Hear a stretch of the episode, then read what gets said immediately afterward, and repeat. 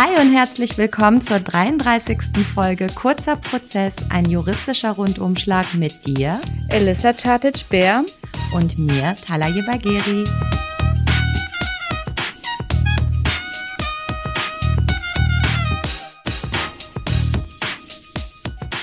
Hi Rana. Hallo Lieselotte. Na, ausgeschlafen? Du bist ein bisschen fertig. Ne? Bisschen fertig, so. ja. Mein, meine Aufstehzeit heute war um halb sechs. Bei dir? Sieben. Aber der Wecker hat ab sechs Uhr angefangen im Fünf-Minuten-Takt. habe ich erst immer ausgeschaltet. Aber um sieben war ich dann wach. Wobei, äh, jetzt haben wir schon ein bisschen später und ich bin irgendwie immer noch nicht wach.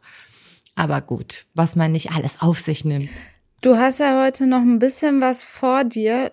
Du verlässt das Land. Ja, unglaublich, oder? Es ist so krass. Ich sitze seit November wirklich gefühlt immer zu Hause und jetzt verlasse ich einfach das Land und muss fliegen und so ein Kram. Also wird aufregend. Ähm, erzähl doch mal unseren Zuhörerinnen, wohin die Reise geht. Es geht in die zweite Heimat, in den Iran. Ähm, ich war da eineinhalb Jahre nicht. Man muss wissen, eigentlich außer ähm, meine Eltern leben alle Verwandten dort. Und ähm, da vermisst man die Familie und hin und wieder geht's dann eben dorthin. Und ähm, ich komme ja aus dem Norden des Iran, ähm, am Kaspischen Meer. Da sind jetzt tatsächlich viele Genesene. Also äh, das Virus hat da ziemlich gewütet in den Anfängen, noch Anfang 2020. Und ähm, ja, wenn man dann so einigermaßen halb geschützt dorthin fliegt und alle dort auch geschützt sind und aufpasst, kann man sich auch ja wegbewegen. Ne? Ist ja jetzt nicht so ein Touri-Urlaub. Worüber redest du? Ich habe mir überlegt und werde darüber sprechen, ähm, was es mit Franco A. auf sich hat, ein Bundeswehroffizier, mhm. der sich als syrischer Flüchtling ausgegeben hat und auch noch andere Straftaten begangen haben soll, muss man sagen. Er ist noch nicht verurteilt, aber angeklagt und der Prozess gegen ihn hat jetzt am Staatsschutzsenat in Frankfurt am Main begonnen. Mhm. Und ich wollte mal einfach, ich meine, der Prozess hat jetzt gerade erst gestartet, ähm, unseren Zuhörerinnen erzählen, worum es da eigentlich geht, was passiert ist und ja, wie es weitergeht, wissen wir natürlich noch nicht, aber vielleicht gibt es ja eine weitere Folge dazu. Worüber redest du heute, Rana? Ähm, also zunächst einmal finde ich das super, dass du dieses Thema ausgesucht hast, denn ich finde, dafür, dass ich eigentlich einen guten Überblick, so, so einen Pressespiegel immer jeden Tag habe, finde ich, ist dieses Thema, das ist ja auch schon etwas älter, es ist ja früher schon rausgekommen, aber aus meiner Sicht so etwas stiefmütterlich behandelt worden. Also so ganz groß wurde das nicht diskutiert. Ähm, deswegen finde ich es gut, dass du darüber redest. Ich ähm, habe heute auch so ein bisschen so ein Sammelsorium an Themen äh, auf dem Plan. Ähm, aktuell herrscht ja abermals äh, eine schwierige Situation im Nahen Osten. Ähm, und zuletzt gab es bei Anne Will eine Sendung, äh, wo die Klimaaktivistin Luisa Neubauer gegenüber Laschet gesagt hat, ähm, Maaßen, Hans-Georg Maaßen würde sich antisemitisch äußern. Und weil irgendwie diese Themen Antisemitismus, Israel-Konflikt überall grassiert, wollte ich heute mal wirklich im System kurzer Prozess einmal kurz erklären, wie man das so alles einordnen kann und vor allem vielleicht ein, zwei Sachen an die Hand geben, damit man sich selber weiterbildet, wenn man auch mal gucken will, ob vielleicht ähm, teilweise rassistische oder antisemitische Äußerungen auch bei einem selbst auftreten. Kleiner Spoiler, tun, tut es wirklich. Also wir alle äußern uns hin und wieder oder denken antisemitisch, rassistisch, diskriminierend in jeder Form. Davon ist kein Mensch befreit. Aber wichtig ist das zu erkennen und eben daran zu arbeiten. Hintergrund äh, war ja, ähm, ich denke mal, viele haben es gesehen.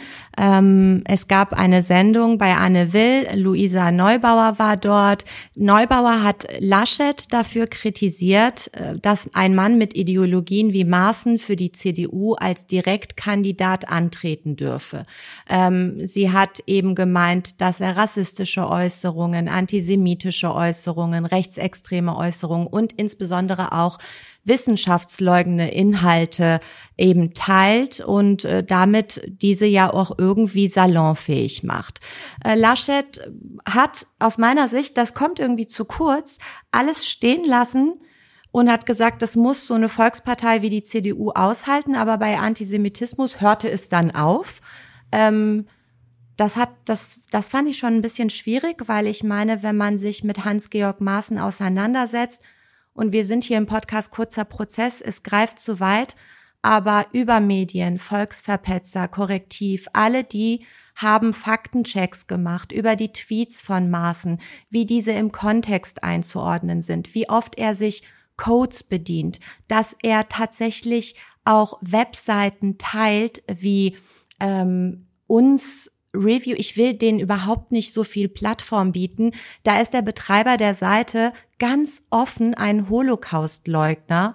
Er spricht noch von diesen, ähm, das muss man sich mal auf der Zunge zergehen lassen, diese jüdischen Ritualmorde, diese äh, war, gab es im Mittelalter schon Berichte über angebliche Ritualmorde der Juden an Christen und die wurden illustriert und letztlich haben diese Illustrationen auch den Nazis ungemein geholfen und äh, am Ende zur Shoah geführt. Also all diese Dinge teilt dieser Mensch, wirklich schwierige Websites, Journalistenwatch, äh, Sachen, wo man weiß, die sind offen rechtsextremistisch. Ähm, und das alles hat Laschet nicht wirklich so äh, gestört, aber der Vorwurf, er würde sich antisemitisch äußern, das wollte er so nicht stehen lassen. Luisa Neubauer konnte ad hoc in dem Moment keine Beispiele nennen. Ich habe jetzt Nachgang, nur an dieser ja? Stelle vielleicht ganz kurz, ich habe nur ähm, äh, ehrlich gesagt mich nicht allzu sehr damit beschäftigt, aber ich habe gelesen, dass er das letztlich nur mit einem Satz zurückgewiesen hat. Er hätte oder mit wenigen Sätzen zurückgewiesen hat. Er hätte ihn nicht als Antisemiten wahrgenommen und wenn er einer wäre, hätte er keinen Platz in der CDU. Mehr nicht. Das ist also, ein Problem. Da gibt's ein, ähm, das ist gut, dass du das sagst, weil in, in der Tat, ne, man, man denkt sich, ja, Stimmt, der hat jetzt nie den Holocaust offen geleugnet, Hans-Georg Maaßen. Da gibt es einen sehr guten Kommentar im Spiegel aktuell, wo der Autor aufführt, dass man nicht unbedingt durch und durch Antisemit, also personengebunden, meine Charaktereigenschaft, ich bin Antisemit, sondern antisemitische Äußerungen. Das heißt, es muss überhaupt nicht Teil deines Charakters per se sein, dich komplett als Person ausmachen, aber mit derartigen Äußerungen zeigst du, dass du eben Vorurteile hast und vielleicht eben das sukzessive in dir auch radikalisiert werden kann. Was will ich damit sagen? Ähm, vielleicht kann man nicht sagen, Maaßen ist ein Antisemit, aber dass Maaßen sich auf jeden Fall schon mal antisemitisch geäußert hat, Inhalte antisemitischer Webseiten geteilt und für gut befunden hat. Feststeht, dass Hans-Georg Maaßen ja weiß, also kontextabhängig denken kann und gebildet genug ist zu wissen, was er teilt, in welchen Codes er spricht. Er hat Corona-leugnende Dinge geteilt.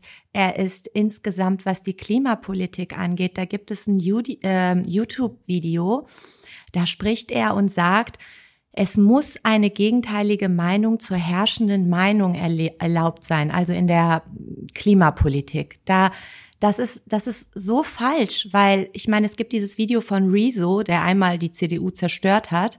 Da sagt er ja, das ist Konsens bei wirklich namhaften Wissenschaftlern überall auf der Welt, dass es eben diese Klimakrise gibt und dass wir das da was gegen tun müssen. Da eine gegenteilige ja. Meinung zu haben, ist nicht es faktenbasiert. Ist aber, ja, Natürlich, aber auch den Holocaust zu leugnen ja. oder solche Leute zu unterstützen, indem man äh, hintenrum mittelbar zu unterstützen, ja. das ist ja auch Konsens. Aber es gibt äh, Menschen, Gruppen, Netzwerke, die das kategorisch wieder besseren Wissens zurückweisen und ablehnen und leugnen. Und es ist einfach schlimm, dass Leute wie Maßen, die in einer äh, Partei wie der CDU äh, Mitglied sind, mhm. durch mittelbares äh, Einfl durch mittelbare Einflussnahme sowas in äh, solche Leugnungstheorien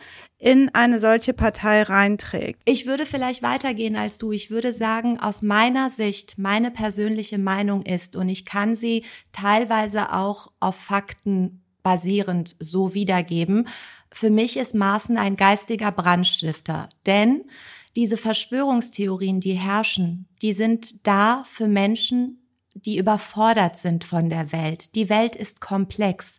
Alles ist komplex. Ständig suchen diese Menschen, das war schon im Dritten Reich so und das ist auch in der frühen Geschichte immer schon so gewesen, man sucht nach dem Bösen die Bösen, die, wenn man sie ausmerzt, alles wieder gut wird. Und leider mussten Juden immer wieder dafür herhalten, also das ist seit Anbeginn der Geschichte so. Und das sind eben Verschwörungstheorien für Menschen, die überfordert sind. Ich will nicht allen böse Absichten unterstellen, wirklich nicht. Ob, ich will das auch nicht verharmlosen, sondern ich glaube, dass es für viele einfach psychisch nicht erfassbar ist, wie die Welt funktioniert. Und seitdem so viele Informationen zugänglich sind, sind die Menschen überfordert. Maßen aber Maaßen aber ist Teil des Systems. Er hat die Bildung, er hat Rechtswissenschaft studiert, er weiß, was er tut. Und wenn er diese unsinnigen Verschwörungstheorien, Stichwort Great Reset, wenn er sowas immer weiter mit Codewörtern wie Globalisten und Finanzelite Elite schmückt, dann ist das Wasser auf den Mühlen der armen Menschen, die einfach nicht nicht nur nicht gebildet genug sind, sondern auch nicht resilient genug sind, mit der komplexen Welt umzugehen. Wo du jetzt ansprichst, dass Maaßen ja gebildet ist und Jurist ist, Rechtsanwalt ist, ähm, ja auch aktiv jetzt, glaube ich, mit mhm. eigener Kanzlei in Mönchengladbach. Das ist, habe ich gestern Abend gesehen, ähm, ein Phänomen. Was heißt ein Phänomen? Es gibt viele Juristen, Rechtsanwälte und auch in diesem Film war auch eine Rechtsanwältin mit dabei, ähm, die ganz offensichtlich rechtsradikal sind, in rechtsradikalen Bands damals gespielt haben, Rechtsradikale vertreten, also wirklich ähm, ganz, ganz ähm, offensichtlich rechtsradikal sich verhalten und diese äh, Meinungen teilen.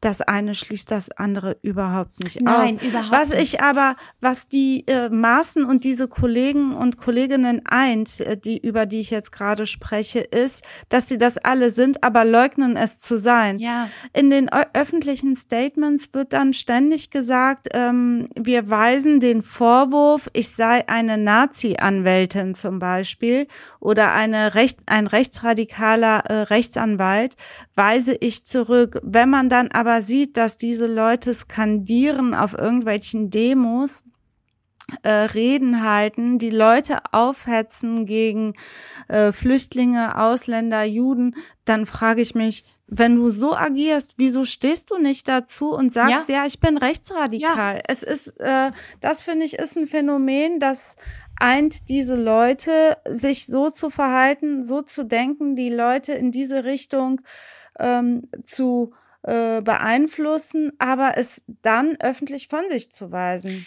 Ja, weiß erstens, nicht, was die Taktik dahinter ist. Ja, das ist eine, das ist eine bekannte Taktik bei Rechten, bei eigentlich vielen Fanatikern, aber gerade Rechtsextreme, Rechtsradikale bedienen sich dessen, äh, die begeben sich selber schnell in diese Opferposition, sie werden angegriffen und alles, was faktenbasiert denen entgegengetragen wird, bezeichnen die als Fake News.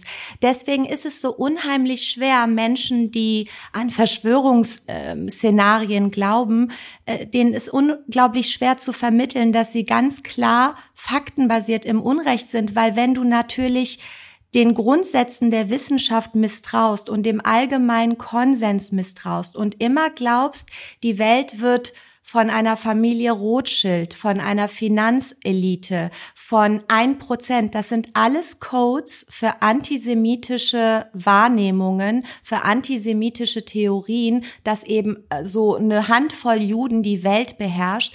Ähm, das ist das Problem, dass all das als Fake abgetan wird, das macht Donald Trump so, das macht die AfD so. Wo willst du da ansetzen? Aber Deswegen empfinden die sich auch nicht als rechtsradikal, sondern ich glaube, die empfinden sich als Mitte der Gesellschaft. Ja, okay, das kann ich äh, irgendwo noch nachvollziehen, dass sie so ähm, Drittinformationen, die in der Öffentlichkeit verbreitet werden durch Medien, durch Presse, dass sie das einfach von sich weisen und sagen, das ist alles ja. eine Lüge, das stimmt nicht. Ja. Äh, ich meine mit nachvollziehbar, das ist irgendwie, das erkenne ich in dieser Struktur. Was ich aber wirklich überhaupt nicht nachvollziehen kann, ist, ähm, dass sie selber Beweismaterial schaffen. Also es gibt ja. YouTube-Videos en masse, wo ja. zum Beispiel Anwalt XY auf Nazi-Demos auf der Bühne steht, mhm. ähm, von, also krass nationalistische Reden von sich gibt, die Menschen, die dort teilnehmen, aufhetzt gegen alle möglichen anderen Leute, ganz klar rechtsradikale äh, äh, sich rechtsradikal verhält und äußert, dann aber sagt im Interview oder in einer schriftlichen Äußerung an die Presse, ich weise den Vorwurf des Rechtsradikalismus zurück. Also ja. er hat ja selber so agiert und weiß es von sich. Ich verstehe es nicht. Ja. Bei Maßen muss man sagen, ähm, das ist nochmal eine andere äh, Form, also ist vielleicht nicht ganz vergleichbar mit äh, den Anwälten und der Anwältin, über die ich gerade spreche, über die es diesen Film gibt, der wirklich gut ist, musst du dir mal anschauen. Ich glaube, in der Mediathek vom MDR oder so war das.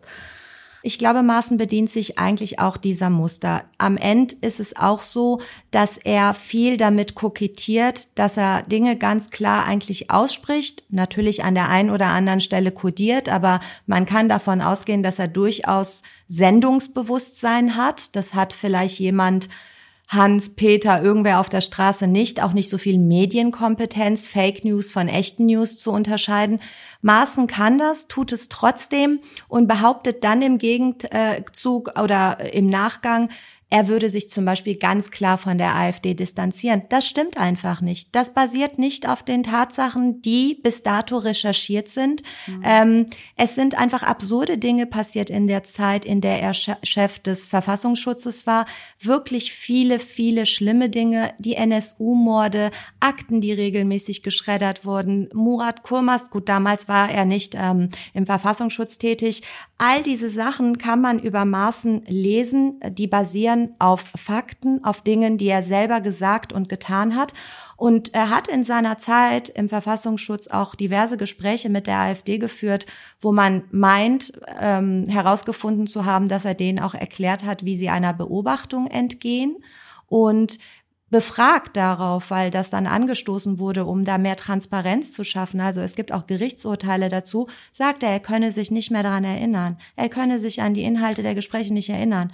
Aber ähm, sorry, was für eine Pfeife ist denn Laschet, dass er sich von so jemandem ja. nicht ganz klar distanziert, mit bitte, ganz klaren, auch schärferen Worten. Was ist das bitte für ein Kanzlerkandidat, den wir da haben? Da regen sich alle so massiv Absolut. und wirklich mit Kampagnen und Geldern zur Unterstützung gegen Baerbock. Was ist denn bitte die Alt, wer ist die Alternative? Ja.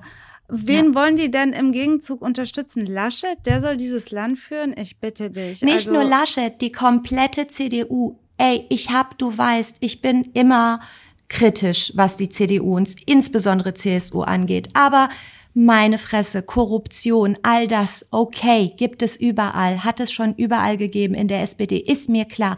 Aber es gibt eine rote Linie und das ist Rassismus, das ist Diskriminierung, das ist Antisemitismus. Da ist ein Direktkandidat in Thüringen, grenz dich von ihm ab. Ey, jeder Mus Moslem musste sich nach jedem Anschlag ab anhören, ob er sich davon distanziert. Und jetzt habt ihr jemanden in eurer Mitte, Parteimitglied, der so viel sich hat zu Schulden kommen lassen, der, wenn man es eben krass formulieren will, ein geistiger Brandstifter ist. Er sammelt, er sagt ja, er will die Wähler zurückholen, aber mit was für Mitteln? Was ist das für eine Art? Hast du es wirklich mhm. nicht besser gelernt? Er akzeptiert die Pressefreiheit nicht. Er sagt sowas wie Westfernsehen, suggeriert damit, dass die Medien gleichgeschaltet sind. Wie kannst du jemanden, der auf das Grundgesetz piept, wie kannst du so jemanden in deiner Partei dulden und so lapidar und lächerlich verteidigen, indem du sagst, ja, das sind so linguistische Feinheiten. Ja, ach nee, ich meine, dass Maaßen nicht so dumm ist, dass er sich jetzt irgendwo hinstellt und den Holocaust offen leugnet alles klar, Laschet. Aber ja, linguistische Feinheiten nicht nur das, ähm, der eine hat eben den Vorteil, sich linguistischer Feinheiten ja. zu bedienen, um etwas Ablehnenswürdiges äh, von sich zu geben. Die anderen sagen einfach, Punkt, Punkt Jude und ja. äh, du kannst es aber natürlich auch feiner ausdrücken, linguistisch korrekt ja. und natürlich mit Codes versehen, dass es eben nicht so äh, in mit unmittelbarem Wege auf dich zurückzuführen ist. Das schützt dich nichtsdestotrotz, also das schützt dich dennoch nicht davor, dich antisemitisch zu äußern und ja. das tut Maßen klar und äh, Laschet hat sich hier wirklich ähm, billig äh, davon gemacht, äh, ja. indem er einfach gesagt hat, ich habe ihn nicht als Antisemit wahrgenommen. Das zeigt einfach auch so eine gewisse Bagatellisierung des tatsächlichen Problems. Und das Problem existiert und wandert äh, zunehmend ein in die CDU äh, durch die Verschwimmung dieser Grenzen in Thüringen, wenn da ja. so eine enge Zusammenarbeit zwischen CDU durch Maßen und der AfD bestehen sollte. Es wird dann äh, für die Zukunft nicht unbedingt leichter für die CDU, Nein. sich dann auch von ähm, stärkeren Strömungen zu distanzieren. Ich bin da absolut bei dir, Elissa. Ähm, und aber Laschet hat sich auch ähm, recht leicht aus der Affäre gezogen, indem er sich fokussiert hat auf den Vorwurf antisemitische Äußerungen. Ähm, wir dürfen nicht vergessen, dass da auch rechtsextreme und rassistische Äußerungen bar des Antisemitismus noch bestanden haben seitens Maßen. Also da sollte aus meiner Sicht noch mal so eine Überprüfung stattfinden, parteiintern, äh, damit man nicht völlig das Vertrauen der Mehrheitsgesellschaft verliert. Und Mehrheitsgesellschaft meine ich in dem Sinne, dass wir eigentlich alle sauber ticken, bis auf einige wenige, die glauben, irgendeine Religion, irgendwelche paar Leute wären daran schuld, dass die Welt nicht funktioniert. Ähm, damit kommen wir auch eigentlich zu dem Problem Antisemitismus. Das heißt, äh, dieses Arbeiten mit diesen Verschwörungstheorien und den Codes. Ähm, Gerade jetzt im Nahostkonflikt ähm, neigt man dazu, auch ich, wenn du an Israel Kritik üben willst, wird dir auch Antisemitismus vorgeworfen. Das ist in vielen Fällen aus meiner Sicht aktuell auch berechtigt, wenn man sich ein paar Demos anguckt, die zuletzt stattgefunden haben wo Leute aus verschiedenen Ländern mit ihren eigenen Flaggen und klar nationalistischen und faschistischen Tendenzen einfach diesen Aspekt pro Palästina genutzt haben, um faschistoide Gedanken rauszuhauen und antisemitische Gedanken rauszuhauen. Diese Leute, die nutzen Palästina nicht. Die Leute, die da jeden Tag sterben, die haben nichts davon, dass du deine eigene scheiß Agenda weitertreibst und die einfach nur so ein bisschen nutzt als Schutzschild. Ähm, dazu, wenn sich jemand informieren will, wirklich, wirklich lesenswert, gibt es eine Jerusalemer Erklärung zum Antisemitismus. An dieser Jerusalemer Erklärung zum Antisemitismus kann man unter diesen Begriffen auch googeln, haben eine Gruppe von 20 Wissenschaftlern gearbeitet, vor allem jüdischen Glaubens, zum größten Teil mit israelischer Staatsangehörigkeit, aber politisch völlig wertfrei. Also namhafte Wissenschaftler, Holocaust-Wissenschaftler, wirklich mit Rang, Namen und Kompetenz. Äh, mittlerweile haben sich überall äh, über 200 internationale Wissenschaftler angeschlossen und das Dokument auch unterzeichnet. Und ähm, dieses Dokument soll als Verbesserung, Ergänzung und sogar als Korrektur des bisher vorherrschenden verwirrenden Versuchs äh, der internationalen Allianz zum Holocaust-Gedenken verstanden werden. Also es gab bis dato eine Erklärung zum Antisemitismus. Es geht darum, was ist Antisemitismus, wie definiert man das, um das auch ordnungsgemäß bekämpfen zu können. Ähm, und die bisherige Definition wird kritisiert, weil es sehr eigentlich fast jedwede Israel-Kritik als Antisemitismus versteht. Das wird eben in dieser Jerusalemer, Jerusalemer Erklärung zum Antisemitismus prägnant hervorgebracht. Es sind 15 Leitlinien, ähm, vorher eine Präambel, ähm, relativ schnell durchgelesen, sehr prägnant, sehr verständlich und ähm, insofern sehr, sehr lesenswert und äh, wirklich gut gegliedert. Es gibt's auch auf Deutsch. Und da steht zum Beispiel Israel und Palästina, Beispiele, die nicht per se anti antisemitisch sind. Und da wird eben geschrieben, wenn man eben Israel-Kritik faktenbasiert an der Regierung übt, und das nicht vorurteilbehaftet ist, dann ist es kein Antisemitismus. Natürlich kann jemand, der Israel faktenbasiert kritisiert, auch antisemitisch sein, klar. Aber nicht per se jede Kritik mhm. ist eben antisemitisch gemeint. Das ist, das ist, denke ich, ganz, ganz wichtig ähm, zu differenzieren immer. Also ja. Differenzierung gerade bei Kritik äh, ist natürlich immer äh, ganz, ganz wichtig. Aber in dem Fall insbesondere, weil da verschwimmen die äh, Grenzen so stark ineinander ähm, und viele verkennen, dass man wirklich Israel, die Regierung Netanyahu stark kritisieren kann, dagegen sein kann, ohne äh, ein Judenhasser zu sein. Im Gegenteil. Ja. Ähm, und man kann auch Palästina oder die Hamas kritisieren, ohne dabei per se Palästina seine äh, Existenz genau. abzuerkennen. Genau. Von daher, das sind politische Ebenen, äh, mit denen man sich separat auseinandersetzen muss und haben erstmal, natürlich schwimmen Religionen oder spielen Religionen da auch immer eine Rolle. Die einen sind äh, vorwiegend äh, muslimisch, wobei es gibt natürlich auch viele palästinensische äh, Christen und äh, die anderen sind Juden. Aber in allererster Linie, und da ist es super wichtig, ganz genau und korrekt zu bleiben, ist es eine politische Frage und man kann gegen das eine, gegen das andere sein und trotzdem alle diese Religionen akzeptieren und sich nicht darauf zu stürzen. Ja, und, also, und es ist einfach wichtig, sich da auch selber zu reflektieren, wie wir das am Anfang schon gesagt haben. Absolut. Ähm, man also, ist ja schnell irgendwie dabei, dann auch mit Vorurteilen unterwegs zu sein, aber das Problem ist, dass diese, diese Codes, die vorherrschen, sowas wie Finanzelite, Globalisten, äh, ein äh, Prozent, Rothschild, ähm, die werden immer wieder und wieder wiederholt. Das macht Maßen ja auch. Immer wieder wird so etwas wiederholt und es wird Teil des Sprachgebrauchs. Also das, was die Leute aus der rechten Ecke gerne vorwerfen, den Linken vorwerfen, nämlich, dass man die Sprache verhunzt, tun die auch. Sowas wie Fake News, Mainstream-Medien. Man merkt selber, ich muss mich manchmal selber hinterfragen, ui, ist das gerade ein Wort, was schwierig ist? Ähm, mhm. Das ist eben, wir leben in einer Welt, wo Informationen schneller verbreitet werden. Du bist öffentlicher unterwegs, Social Media.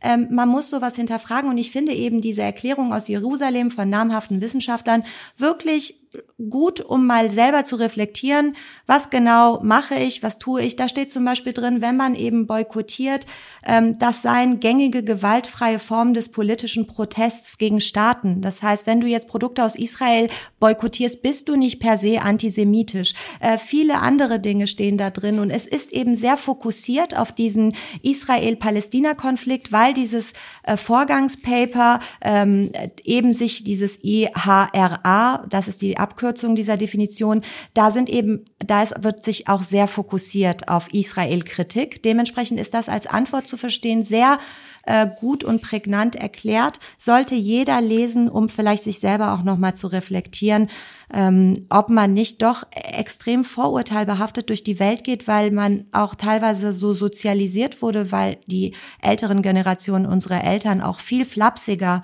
Sachen gesagt haben und wiederholt haben, die es gibt ja. so Redewendungen im Iran, das ist krass, ne, wie antisemitisch die sind. Ähm, und wenn man das dann den Leuten erklärt vor Ort, sagen die, ja, ja, stimmt, hast du recht, dann muss ich mal darauf achten. Also es muss ein Diskurs stattfinden. Wir sind alle aufgeklärt, wir wissen, was Sache ist und haben ein ganz andere, sind ganz anders sensibilisiert für die Themen Rassismus, Antisemitismus und ähm, wir müssen den Umgang damit verbessern, statt so äh, zu stagnieren in alten, völlig verrosteten Strukturen. Ja, und es ist aus meiner Sicht, es wird ja oft gesagt, Cancel Culture und unsere Kultur und unsere Werte ey, seit Anbeginn der Geschichte sind wir im Prozess, wir sind in Bewegung. Natürlich. Was spricht dagegen, dass du Teile deiner Kultur, die schwierig sind, die andere diskriminieren, anderen ein schlechtes Gefühl des Ausgegrenztsein geben? Dann skip die doch, cancel die doch. Wo liegt das Problem? Ersetzt sie durch andere Dinge. All diese Ideen ähm, von der NZZ, die das mal geäußert hat, über die, dass die Deutschen umgefolgt werden und alles, das spiegelt sich in der Realität in besonders diversen Stadtteilen überhaupt nicht wider. Die Leute sind, da gibt Synergien. Es ist so ein Quatsch. Aber das ist eben das Problem, Elissa, was wir jetzt eben auch schon mal gesagt haben. Die Welt ist komplex geworden. Man muss, ich merke selber, oft am Tag, dass ich Sachen sage, die vielleicht schwierig sind oder verletzend sind. Ständig muss man sich selber kritisch hinterfragen. Das ist eben hart. Das ist hart. Man muss das akzeptieren. Man muss erkennen, dass man eben selber rassistische Äußerungen tätig, Vorurteile im Kopf hat, Angst hat, wenn jemand so an einem vorbeigeht und so an einem vorbeigeht. Man muss das eben an sich selber erkennen, benennen und damit irgendwie versuchen klarzukommen, das ist in dieser ohnehin schon komplexen Welt eh schon schwierig, wenn du das nötige Werkzeug nicht mitgegeben bekommen hast durch Schule und Bücher und Freunde und Familie Erziehung. und Erziehung, dann bist du aufgeschmissen.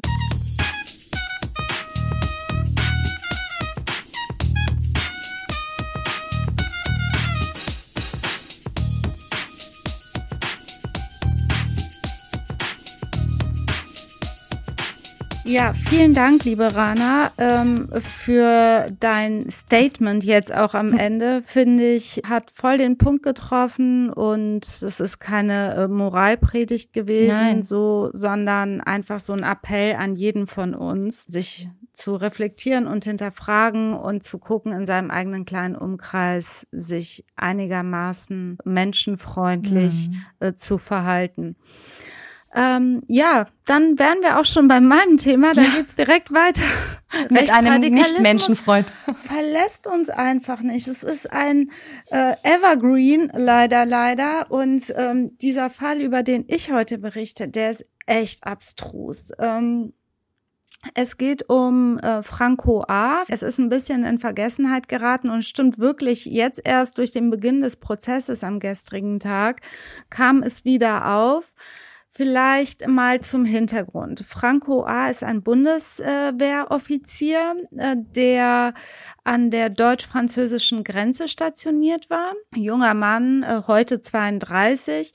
Und ähm, er hat sich damals schon in seiner Offizierszeit ist er aufgefallen durch eine ja man sagt, rechtsradikale Masterarbeit. Als diese Arbeit hinterfragt worden ist und er zum Gespräch geladen worden ist, ähm, hat er sich da so rausgewunden. Er hätte da bisschen die Kontrolle verloren. Es ging eigentlich um ein Rollenspiel und er wollte aufzeigen und bla bla bla. Also auf jeden Fall fiel er damals schon als ähm, dem rechten Spektrum zugehörig auf. Er hat dann, es ist wirklich fast also es ist, ist filmreif. Ja. Mhm. Er hat dann ähm, unter anderem im Dezember 2016 ein Asylverfahren durchlaufen. Man fragt sich jetzt, hä, wieso der Franco A., der Bundeswehroffizier, ähm, der ein Asylverfahren durchläuft. Er hat sich also eine zweite Identität angelegt und stellte sich äh, beim Bundesamt für Migration als David Benjamin vor.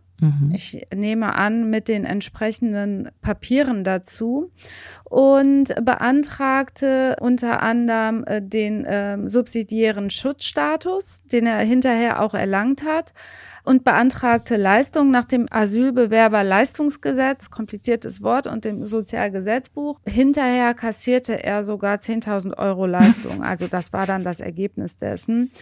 Ähm, in der Anhörung, wir wissen das äh, beim Bundesamt für Migration, wenn man einen Antrag stellt, ähm, Asylschutz, nenne ich es jetzt mal ganz allgemein, zu erhalten, wird man angehört von den Behörden dort und dort hat er persönlich äh, anwesend äh, behauptet, Christ zu sein und wegen seines jüdisch klingenden Namens in Syrien verfolgt zu werden. Also es er sei ein syrischer Flüchtling.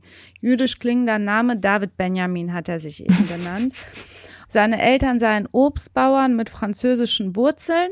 Das Ach sollte Gott. erklären, äh, warum er fließend Französisch äh, sprach. Ähm, also er spricht so Native Speaker mäßig Französisch. Arabisch sprach er nur ein paar Brocken. Es wurde auch nicht weiter hinterfragt. Die Dolmetscherin, die fürs Arabische da war, es war, glaube ich, eine tunesische Dolmetscherin, die ist direkt ins Französische geswitcht, als sie gemerkt hat, dass Franco A, aka David Benjamin, kein Arabisch sprach. Und so und so ist er irgendwie, hat das geklappt. Ich meine, man muss sagen, das Bundesamt für Migration hat sich da auch echt verarschen lassen, ja. ähm, hat ihm den Schutz gegeben und er war dann auf der einen Seite der Bundeswehroffizier Franco A., der stationiert war, der gearbeitet hat, der Familie und Freunde hatte. Und auf der anderen Seite in seinem Doppelleben war er David Benjamin, der Kohle vom Staat kassiert hat und zwar nicht äh, zu gering, 10.000 Euro, wo das, was er mit dem Geld gemacht hat, ist jedenfalls aus der Presse nicht zu entnehmen. Ähm, ja, das, ähm,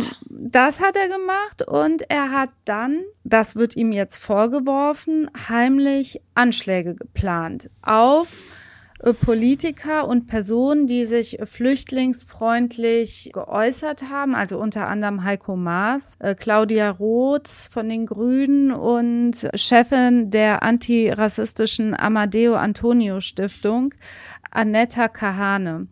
Äh, die war auch sein Zielobjekt, so wird ihm vorgeworfen. Er hat zum Beispiel in der Tiefgarage der Stiftung ähm, ist er eingedrungen und hat Fotografien gefertigt über die geparkten Autos. Er hat ähm, Namen notiert in einer Kladde, die sichergestellt worden ist äh, zum Lebenslauf von Annetta Kahane und hat äh, eine Skizze äh, gefertigt über Lage und so weiter von dem Stiftungsgebäude. Ich meine, das machst du ja nicht einfach so irgendwas muss ja der Plan gewesen sein. Die Generalbundesanwaltschaft, dazu komme ich gleich, wirft ihm eben vor, dass er eine schwere äh, staatsgefährdende Gewalttat vorbereiten wollte und äh, dafür die Identität des syrischen Asylbewerbers David Benjamin nutzen wollte, um eben zu zeigen oder um die Menschen glauben zu lassen, dass ein syrischer Flüchtling diese Angriffe vollendet hat. Mhm.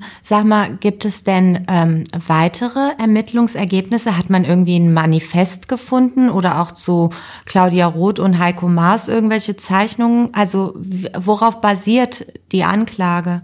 Also die Anklage basiert, so ist er nämlich auch festgenommen worden, unter anderem auf eine Pistole vom Kaliber 7,65 Millimeter. Die hat er, wie gesagt, das ist eigentlich das Highlight dieser absolut, nicht das Highlight, aber auch ein Highlight. Er hat ähm, diese Pistole in Wien am Flughafen auf einer Behindertentoilette versteckt, geladen mit sechsfach Munition hat Wien verlassen mit dem Flugzeug, kam dann aber einige Wochen später wieder, um die Pistole wieder abzuholen. Mhm. Was er nicht wusste, ist, dass die Putzfrau am Wiener Flughafen die Pistole gefunden hat natürlich den Sicherheitsbehörden dort gemeldet hat. Die haben ihm eine Falle gestellt und die Toilette beobachtet, das Geschehen dort, bis dann irgendwann Franco A. wiederkam, nach etwa zwei Wochen, um die Pistole zu holen und da ist er in Wien festgenommen worden.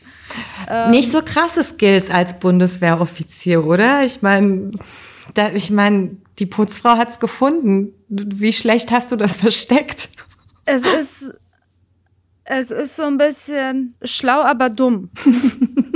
Das ist echt mein Lieblingsspruch äh, in so vielen Fällen. Das ist eine Sequenz aus einem Song von Das Bo, Deutsch-Jugo-Hip-Hopper aus Hamburg. Auf jeden Fall äh, wurde er dann festgenommen und äh, einen Tag später aber wieder freigelassen. Er hat sein Handy dort abgegeben und in dem Handy hat man dann eben verschiedene Dateien sichergestellt, wie zum Beispiel äh, diese Fotos von der Tiefgarage, der Amadeo Antonio Stiftung und und die geparkten Autos, die er da fotografiert hat. Also das unter anderem wurde auf dem Handy sichergestellt. So ist die, sind die Behörden darauf gekommen. Was auch noch dann ermittelt worden ist, sind diverse Chats, in mhm. denen er sich aufgehalten hat, so Prepper-Chats. Prepper, das ist, kommt vom englischen to prepare.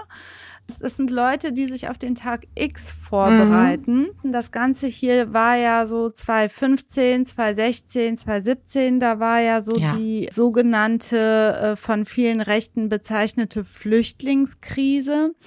Dieses Chat-Netzwerk, muss man sagen, äh, wurde dann unterteilt in Nord, Süd, West, da ist ein Hannibal, der sich da Hannibal nennt. Also ich habe das danach gelesen, das geht zu weit. Es ist total interessant, was diese Journalisten herausgefunden haben durch jahrelange Recherche und er war Teil eines solchen Prepper-Chats. Und man muss schon sagen, dass es ein Netzwerk ist. Also zum Beispiel war es so, als Franco A. festgenommen worden ist, wurden diese Chats dann gelöscht und andere wiederum gegründet. Also schon kompliziert. Was diese Chats ausmacht oder dieses Netzwerk ausmacht, ist, dass es äh, keine Statik gibt. Also es ist alles in so einem Flow, nicht mhm. so gut greifbar. Es gibt keine zentrale Führung in diesen Netzwerken. Äh, nicht jeder weiß, was der andere gerade macht. Das ja. sind so auch autonome kleine Splittergruppen. Naja, Franco A. war jedenfalls, es wurde dann festgestellt, Mitglied der Prepper-Gruppe Süd, nahm an diversen Treffen teil und es ging immer um den Tag X, was auch immer das sein sollte, wird aber in Verbindung gebracht mit äh, Geflüchteten, die angeblich da, äh, eine große Gefahr für das Land darstellen sollten. Wie auch immer, er wurde dann in Wien am Folgetag nach seiner Festnahme freigelassen und kurze Zeit später erneut festgenommen und blieb dann sieben Monate in Untersuchungshaft, weil er Munition und Sprengkörper sowie Waffenzubehör aus Bundeswehrbeständen gestohlen hat und unerlaubt eine weitere Pistole und zwei Gewehre besessen hat. Unglaublich. Die hat er dann in Kisten verpackt und einen Freund gebeten, das bei sich im Keller zu horten, bis er quasi hier, es wird zitiert, weniger Probleme hat. Dieser Freund ist im Übrigen verurteilt worden schon äh, am Landgericht Gießen und hat eine Bewährungsstrafe bekommen und musste 2500 Euro als Auflage zahlen an eine Flüchtlingseinrichtung. Also wenn dieser Freund als Zeuge geladen wird, hat er auch kein Aussageverweigerung Verfügungsrecht mehr, der ist ja schon verurteilt. Also mhm. ihm droht jetzt selber keine weitere Strafe mehr deswegen. Jetzt, das ist so quasi die Geschichte, die dem Verfahren jetzt zugrunde liegt. Franco A. ist also bei Gericht in Frankfurt. Ähm, gestern fing der Prozess an und seine zwei Anwälte, seine zwei Verteidiger haben so ein Opening Statement zunächst abgegeben, in dem die, und das wird häufig von rechten Anwälten gemacht, Propaganda im Gerichtssaal betreiben. Also es ging wohl darum, Asylmissbrauch aufzudecken. Dann sagen die äh, Anwälte weiter, es handele sich um eine harmlose Köpenikiade. Rana ich wusste echt nicht, was das ist. Und, haben wir schnell äh, gegoogelt. Haben wir schnell gegoogelt. Äh, sag mal, sag mal an, was ist das? Also bezeichnet eine Form der Hochstapelei, bei der durch Amtsanmaßung Gehorsam erschlichen wird. Also ziemlich bagatellisierend. Ähm, Franco A. wäre hier nur ein kleiner Hochstapler, der ein bisschen Gehorsam wollte. Also naja, kommt der Sache nicht nach. Immerhin hat er 10.000 Tacken auch einkassiert. So, so eine kleine äh, Nummer war es jetzt nicht. Dann sagen die zwei Verteidiger weiter, darin sei nicht staatsgefährdendes zu erkennen. Also dieses Statement wirft der Flüchtlingspolitik der Bundesregierung vor, mit Schleusern zu paktieren und äh, der unsäglichen Wendung Wir schaffen das von Bundeskanzlerin Angela Merkel, ja, das eben so zu kritisieren. Witzig, macht Hans-Georg Maaßen im Übrigen ganz ähnlich. So ja, schließt sich der Kreis. Das ist wirklich ein roter Faden, der sich mhm. durch ähm, diese Art von äh, Kollegen durchzieht und hier auch insbesondere aktive Rechtsanwälte, die, ich habe da schon im NSU-Prozess miterlebt, bei den rechten Anwälten, die einige der Angeklagten vertreten haben. Der Gerichtssaal wird wirklich genutzt, um Nazi-Propaganda vorzunehmen oder rechte Propaganda vorzunehmen. Ja. Ähm, die zwei Verteidiger machen also in diesem Sinne weiter mit langen Aneinanderreihung von Zitaten von Juristen und zitieren auch Boris Palmer, der ja in der Presse als grüner Rassist betitelt wird. Wer ihn nicht kennt, kann ja ein bisschen was zu ihm googeln, hat sich schon oft sehr, sehr fragwürdig geäußert. Und ich muss es einfach weiterführen. Die zwei Anwälte von Franco A. sagen also weiter in ihrem Statement, das Regierungshandeln in Deutschland sei von Willkür und Rechtsverachtung geprägt. Es gebe interessierte Kreise, die Kontrolle über das Bundesgebiet aufgegeben hätten, als 2015 viele Asylsuchende ins Land gekommen waren. Sie sagen weiter, dem Verfahren müsse bereits jetzt die Rechtsstaatlichkeit abgesprochen werden und äh, es gäbe politische Einflussnahme im Prozess. Und wenn sich dies nachweisen ließe, da müssten einige in der Regierung mit, müssten die sich gute Anwälte besorgen, denn sie müssten mit äh, heftigen rechtlichen Konsequenzen rechnen. Also ich sag mal, diffuser geht's nicht und rechter geht's auch nicht. Und verschwörungsideologischer geht auch nicht. Und äh, verfassungsverachtend geht auch nicht noch mehr. Unfassbar immer wieder. Unfassbar. Also finde ich auch. Ähm, wie gesagt, ich habe gestern dann ja auch diese Dokumentation äh, gesehen über Rechtsradikalismus in der Anwaltschaft. Und es ist wirklich auch ein ganz, ganz offenes und massives Problem. Dieser Mittel bedienen sich solche Leute eben auch, äh, um den Gerichtssaal zu so einer Art Bühne zu machen. Äh, die äh, Strafprozessordnung gebietet aber, dass man sich diese Statements bis zum Ende anhören muss. Was dann damit gemacht wird in der Verwertung und in der Berücksichtigung ist nochmal eine andere Frage. Darauf will ich aber nicht weiter eingehen. Jetzt war ja erstmal der erste Prozesstag und es war schon schwer genug, äh, ihn, Franco A., überhaupt vor den Staatsschutzsenat zu bekommen, denn die Bundesanwaltschaft hat im ersten Anlauf im Dezember 2017 versucht, das Ganze vor den Staatsschutzsenat zu bringen. Dieser aber hat den Anklagepunkt wegen mangelndem hinreichend Tatverdacht nicht zulassen wollen, weil eben mhm. bestimmte Voraussetz Voraussetzungen erfüllt sein müssen, damit eine Anklage zugelassen wird. Die Bundesanwaltschaft hat dann aber mit der Beschwerde vor dem Bundesgerichtshof erfolgreich erreichen können, dass das Frankfurter Gericht doch darüber zu entscheiden hat und dass es die Hauptverhandlung zulassen muss. Angeklagt ist jetzt unter anderem ähm, ein Verstoß gegen das Waffengesetz, das Kriegswaffenkontrollgesetz, das Sprengstoffgesetz, äh, Betrug und natürlich eine schwere staatsgefährdende Gewalttat. Ja, ähm, was lässt sich dem äh, ersten Prozesstag hinsichtlich des Anklageinhalts entnehmen, Elissa? Also der zentrale Vorwurf lautet natürlich die Vorbereitung einer schweren staatsgefährdenden Gewalttat. Und äh, als die Bundesanwaltschaft dann gestern die Anklage verlesen hat, ähm, hörte man also, dass dort von einer verfestigt völkisch-nationalistischen,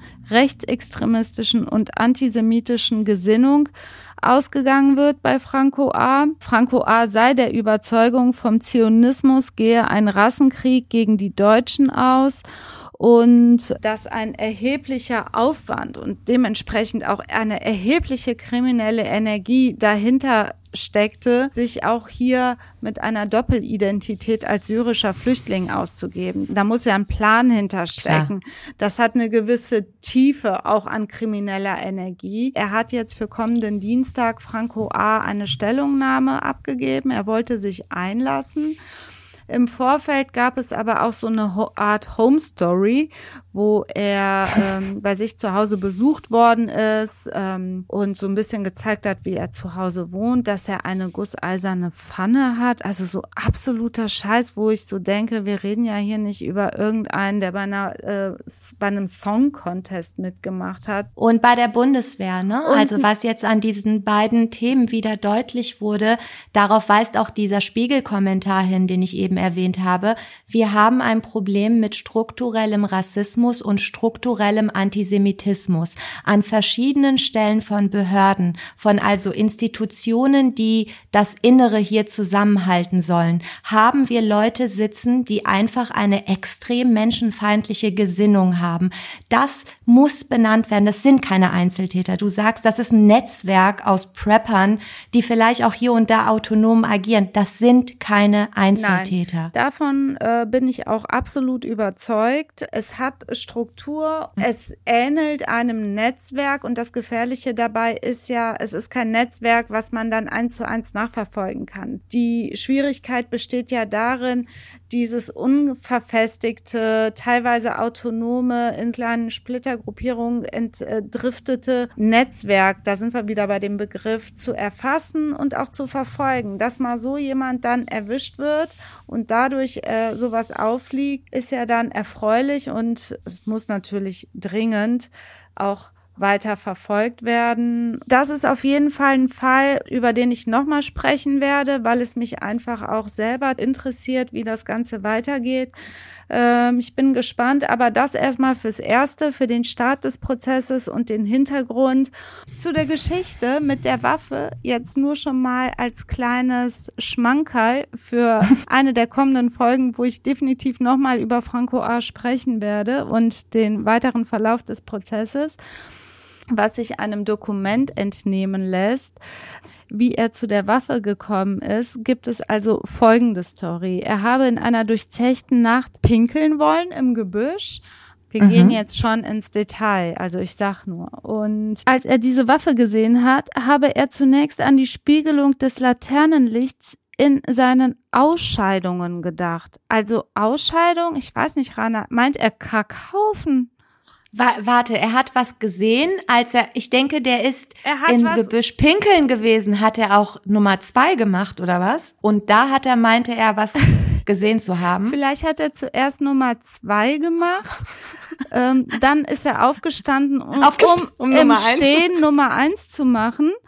Und dann hat er im, äh, in der Spiegelung des Laternenlichts auf seine Nummer zwei geguckt und gedacht, ähm, das, was er da gesehen hat, wäre seine Nummer zwei, aber, und jetzt kommt's, oha, es waren dann aber die Umrisse einer Handfeuerwaffe, die hat er dann ähm, neben der Nummer zwei offensichtlich liegend eingesteckt. Ich meine, voll ekelhaft, weißt du? Auch so in hygienischer Hinsicht.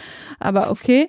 Ähm, und dann erst am nächsten Tag, als er Wien verlassen wollte am Flughafen, ist ihm eingefallen, ah, ich habe ja diese Hand, äh, diese Nummer zwei ähnlich aussehende Waffe bei mir also es führt auf jeden Fall, es geht jetzt zu weit ran. Ich wollte nicht so ganz tief in Nummer eins und zwei einsteigen, sondern nur ekelhaft. unseren Zuhörerinnen mal mitteilen, mit was für Argumenten Franco A. um sich schlägt, um äh, erklären zu können, wie, an die Waffe wie er an die Waffe gekommen ist. Alles weitere dann in einer weiteren Folge. Ich freue mich. Passiert uns doch immer. Besoffen abends im Gebüsch. Zack, Handfeuerwaffe geladen. Immer, immer in Köln. Gang und gäbe.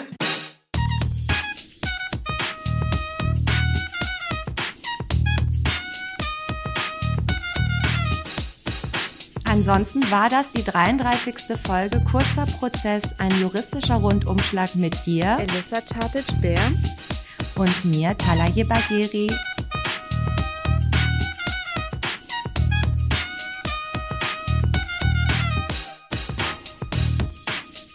Vielen Dank nochmal fürs Zuhören. Wenn ihr Lust habt, uns zu schreiben, ihr dürft uns kritisieren und loben und alles Mögliche, könnt ihr uns gerne über kp at pressplayproductions.de was von euch mit auf den Weg geben. Bis dann.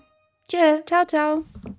Ein Podcast von Play Press Play. Press Play.